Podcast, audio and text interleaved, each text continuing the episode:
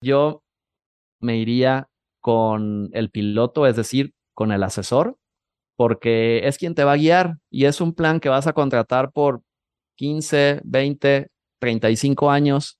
Vete con el asesor, con el despacho que te dé confianza y que puede estar contigo porque eh, van a pasar cosas a lo largo de este tiempo, o sea, van a pasar cosas, vas a ganar.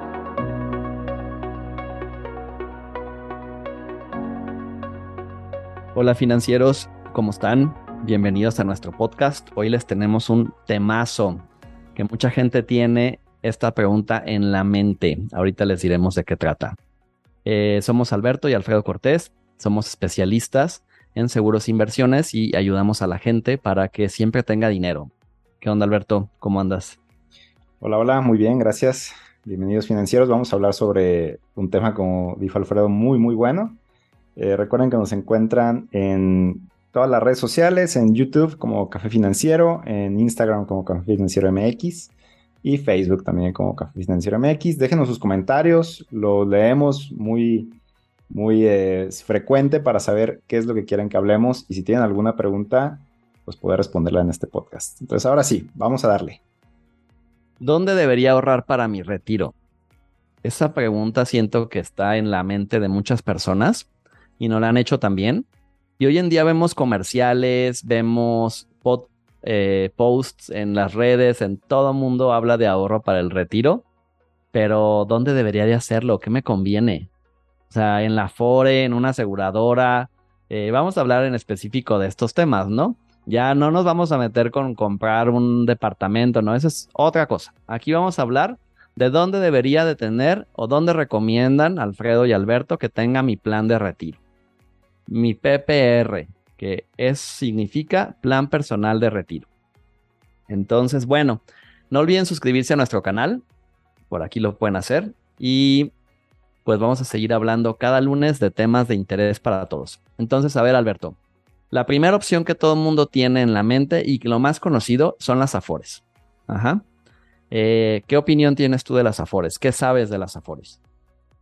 Bueno, las Afores. Ay, pues son bastante polémicas porque pues nacen yo creo que para nuestra generación prácticamente si tienes no sé 35 o, menos creo yo no sé exactamente la edad pues ya te tocó caer en este nuevo régimen de jubilación y pues es, es, muy polémica porque realmente aquí se trata de lo que tú puedas ahorrar, ¿no? Es decir, cuánto juntaste en todo el tiempo que trabajaste y eso es con lo que te vas a retirar. Antes, pues era una pensión, vamos a decirlo así, en base al, tiempo que estuviste cotizando.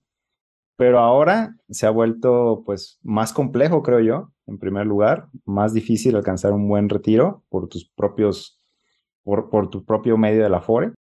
Y honestamente, yo así a, a, bote pronto, si alguien me pregunta qué hago, ¿le meto a mi Afore o, o, o, busco algún otro medio? Yo honestamente mi, mi respuesta es lo ideal es que lo que tenga que entrar a tu afuera y que entre y lo demás busco otro medio. Sí, yo tampoco le pondría dinero. Em, se nota que tienes 30 años porque las Afores yo creo que son en específico para personas abajo, pero de 45 más o menos. Yo la verdad no este tengo ni idea de eso. eh, sí, más o menos como de 45 para abajo, incluso hasta poquito más arriba de, edad, ya son generación Afores, son todos los que empezamos a trabajar después del 97. Entonces, pues ya son 25 años desde que se crearon las Afores, ¿eh? O sea, imagínate alguien que empezó a los 25, pues ahorita tiene 50 años y es generación Afore. Em, para mí las Afores es mejor que no ahorrar, pero tienen por ahí como como puntos delicados que tienen que saber financieros. Por ejemplo, eh, cómo se va a manejar el tema del retiro cuando lleguen a los 65, es que dependiendo del monto que tú tengas en tu Afore, va a ser tu pensión o tu renta vitalicia y este dinero se va a mandar a una aseguradora. Pero si tú no alcanzas un monto eh, mínimo para tener una pensión, pues no te van a dar la renta vitalicia que, o sea, no va a existir, pero el gobierno te va a dar una pensión como mínima, garantizada. Vamos a hablar de números. Si tú juntas un millón de pesos en tu Afore, la pensión aprox sería como entre 5 o 6 mil pesos al mes. La pensión mínima del gobierno ahorita creo que anda sobre los 4 mil pesos. Entonces, si tú en tu Afore juntaste 500 mil pesos, la aseguradora no te va a aceptar el dinero y el gobierno te va a dar una pensión mínima y ese dinero, esos recursos se van a ir pues al gobierno y te van a pagar una pensión mínima como pues mínimo esto. Ajá. Entonces, es por eso que yo una vez escuché un podcast con una abogada especialista en pensiones y ella dijo algo muy interesante. Si tú no tienes mucho dinero en tu afore, si cotizas con el mínimo, si no planeas trabajar toda tu vida para una empresa, si trabajaste, no sé, cinco años para una empresa y ya no trabajas para una empresa, no le metas dinero a tu afore, porque si no, puede ser que no juntes este mínimo para una buena renta. Imagínate que tú le estuviste metiendo, es que le puedes meter 100 pesos al mes. O sea, es bueno y no, porque imagínate que le metes 100 pesos al mes y juntas 600 mil pesos en tu afore. Y el gobierno te dice, pues no, no te alcanza para tu pensión de la aseguradora, te vamos a dar la mínima. Entonces ese dinero que le estuviste metiendo, pues no sirvió para nada, no te ayudó. Exactamente. Entonces, es una buena opción si tienes una buena cantidad en tu Afore, si cotizas con, un, con salarios medio altos y si en tus planes está trabajar todo el tiempo para una empresa.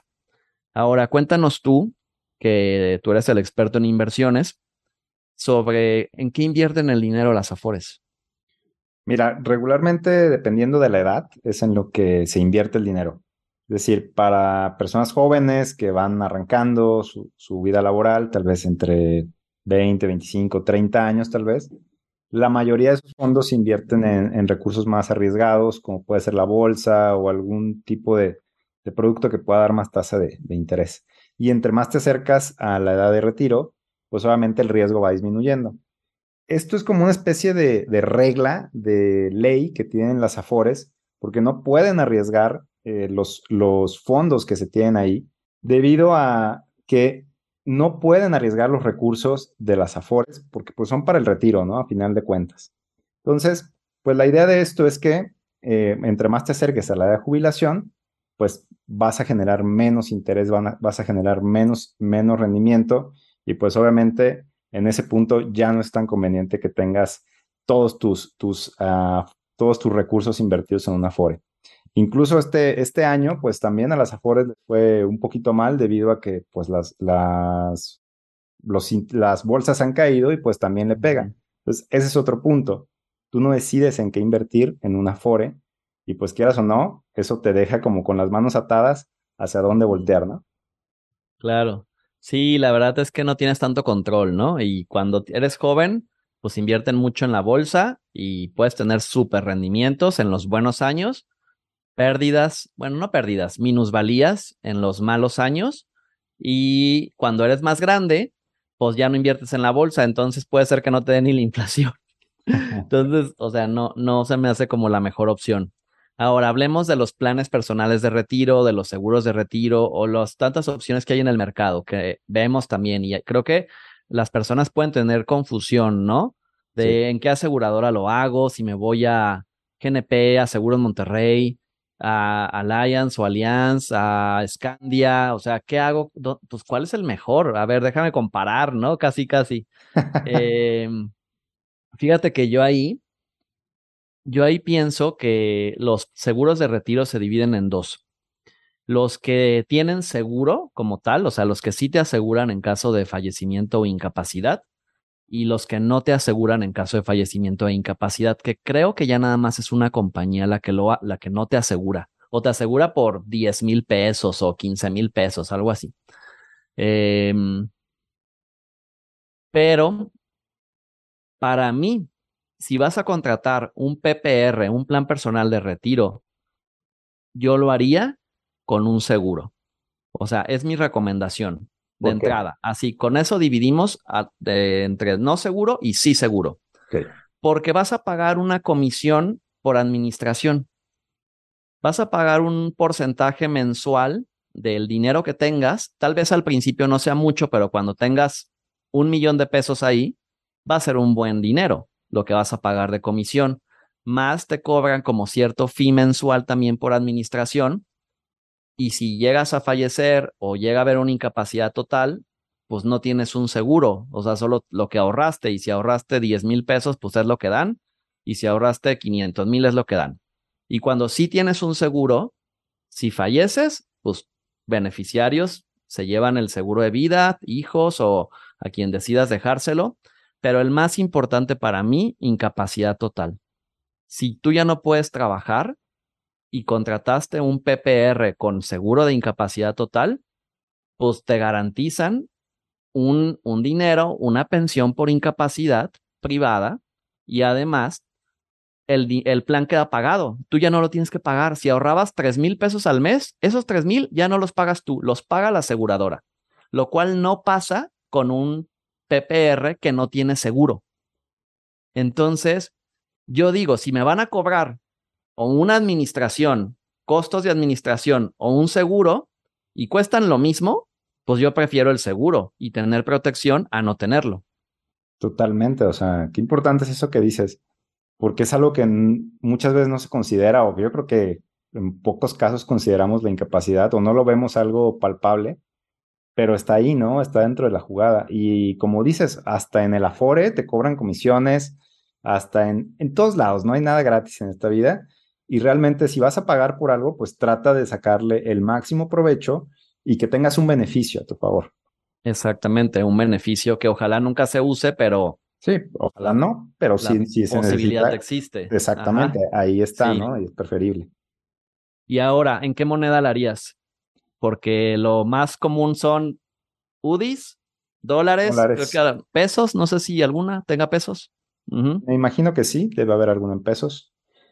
Yo lo haría en UDIs, principalmente, sería como mi opción número uno. Eh, UDIs va conforme a inflación, es decir, es una moneda que crea el Banco de México y sube conforme a la inflación. Entonces, para mí, mi dinero está blindado ante la inflación, va subiendo conforme a la inflación. Yo creo que... sí, claro. No hay discusión ahí, ¿no? No, totalmente de acuerdo al 100. O sea, si hay una inflación como ahorita del 8.7, pues tu dinero no se devaluó. Ajá, o sea, y creció arriba de inflación. Si hay una inflación, ojalá no, pero si en un momento hubiera una inflación del 20%, tu dinero va a crecer mínimo el 20%. Dólares creo que, o sea, no se me hace mal. Yo creo que ese es el tema de otro podcast, de otro capítulo. Pero sí, primero me iría a las UDIs, pero platiquen con su asesor. Creo que esto es asesoría personalizada para elegir en qué, en qué invertirlo. Y ahora, ¿y con quién me voy? ¿Con qué aseguradora? Ay, caray. Creo que pues hay tantas, pero bueno, yo principalmente digo, si me la pusiera así como con cuál, pues obviamente con las que mayor solidez y experiencia tienen, la mayor solidez financiera que puedas tener. Em, ahora sí que podemos dar varios nombres. Yo creo que número uno, pues obviamente Seguros Monterrey, eh, que es la que pues, más, más trabajamos nosotros. Y obviamente el tema de pues una buena asesoría, ¿no? Más que, más que la aseguradora, creo yo que un buen asesor es clave y que sepa qué es lo que quieres y que sepa también los detalles de, de cómo funciona, ¿no? Sí, yo creo que la asesoría para mí es lo principal, porque es como decir, no sé, yo pienso en, ¿por qué aerolínea viajo? O sea, por casi, casi, pues la que me lleve a mi destino, la verdad, ¿no? O sea, la que tenga vuelo directo, pero yo preferiría. Ándale, eh, exactamente. Entonces, pues yo diría, todas tienen vuelo directo, pero pues elige bien quién va a ser el piloto. Ajá. El piloto de, de este avión al que te vas a subir, que va a ser vamos a viajar, dependiendo de la edad que tengas, si eres muy joven, a lo mejor es un vuelo de 16 horas a Asia, a lo mejor si no estás tan joven, es un vuelo a Europa de 11, no lo sé. Entonces yo me iría con el piloto, es decir, con el asesor, porque es quien te va a guiar y es un plan que vas a contratar por 15, 20, 35 años. Vete con el asesor, con el despacho que te dé confianza y que puede estar contigo porque eh, van a pasar cosas a lo largo de este tiempo, o sea, van a pasar cosas, vas a ganar más, a lo mejor te vas a casar, vas a tener hijos, vas a querer invertir más, puede ser que vengan temporadas de vacas flacas, pueden pasar cosas. Entonces yo me iría eh, con la asesoría y obviamente eligiendo una aseguradora eh, pues respaldada y que hay varias, o sea, además de Seguro Monterrey hay otras que tienen buenos solidez pero yo me iría primero con el, con el piloto. claro, no estamos peleados con nadie, ahora sí que, como lo dijimos al inicio, ¿no? Es mejor que hagas algo a que no lo hagas. Y ya lo vamos recapitulando. Si es el Afore, ok, pero creemos que debes voltear a ver más opciones, que tu abanico sea más amplio. Y ya lo, ya lo, ya lo expusimos, ¿no? Si vas a pagar por algo, que sea lo mejor, que sea como el, el mayor beneficio, el mayor provecho que le puedas tener y por último, bueno, más bien yo creo que sería casi, casi lo más importante, que sientas esa confianza y ese clic con tu asesor, ¿no? Sí, esa confianza, ese clic. Y pues ahorrar, amigos, que el tiempo pasa. El capítulo anterior, voy a poner aquí el link en YouTube para que lo escuchen. Habla sobre qué pasa si me espero. ¿Qué pasa si me espero unos meses para contratar mi plan de retiro? Unos años. No pasa nada. Entonces, véanlo aquí y les vamos a responder esa pregunta. Alberto, muchas gracias. Muchas gracias, Fred.